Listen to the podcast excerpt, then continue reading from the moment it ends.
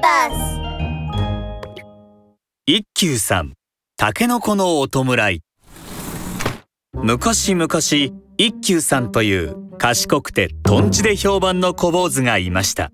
とある日のことです。和尚さんは一休さんに言いました。一休そろそろ美味しいタケノコが取れる頃じゃ。はい和尚様。今年も楽しみにしていました。一休さんのお寺には立派な竹やぶがありました。毎年タケノコが取れると小坊主のみんなでタケノコ料理を楽しんでいたのです。一休さんは庭掃除をしながらタケノコがどれくらい育ったか気にかけていました。おい小坊主。こやつらは俺様の屋敷に挨拶もなしに生えてきたのだ。一休さんが顔を上げると侍がタケノコの皮でいっぱいのザルを抱えて立っていましたお寺の竹やぶの隣に最近引っ越してきた侍です。挨拶もなしにってまさかタケノコのことを言われているのですか？そうだ。武士の屋敷に勝手に入るとは誠に失礼な奴らだ。だからこやつらは俺様が刀にかけてやったのだ。礼儀知らずなのが悪いんだ。そうですか。そんなにたくさんのタケノコを切ってしまわれたのですね。それでどうして皮だけ持ってこられたのですか？無礼者の体は俺様が弔ってやることにしたのだ。残った着物はお前のところに返してやろう。そう言うと侍はタケノコの皮だけを一休さんに渡してお屋敷に帰っていきました。これには一休さんも腹を立てました。一休よ。そんなにたくさんのタケノコの皮をどうしたというんじゃ？隣の侍様の仕業です。お寺のタケノコを独り占めしていらない皮だけを返してきたのですよ。許せません。タケノコを取り返してきます。一休さんはしばらく待ってから侍のお屋敷に向かいました。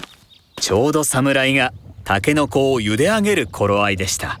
さっきの小坊主か何しに来たのだ？タケノコなら俺様がしっかり弔ってやるから大丈夫だとさっきも言ったぞ。侍様タケノコといえども命あるものです。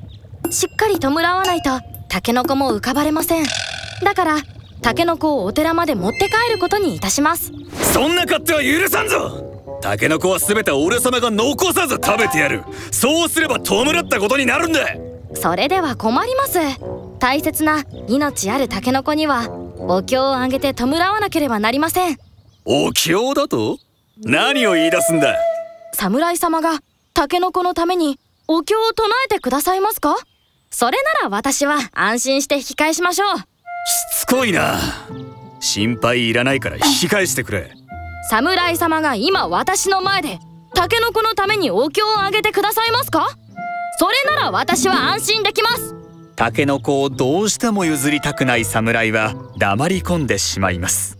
一休さんはじっと侍がお経をあげるのを待ち続けましたそして悔しそうにして侍は言います。分かった分かった。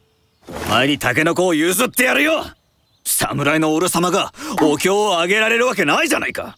茹で上がったばかりの美味しそうな香りがするタケノコを侍は一休さんに差し出しました。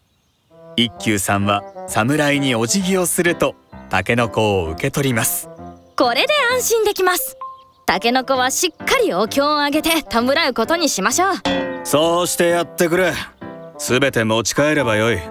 にっこりと笑ってタケノコを抱える一休さんを見て侍はハッとした様子で言いました。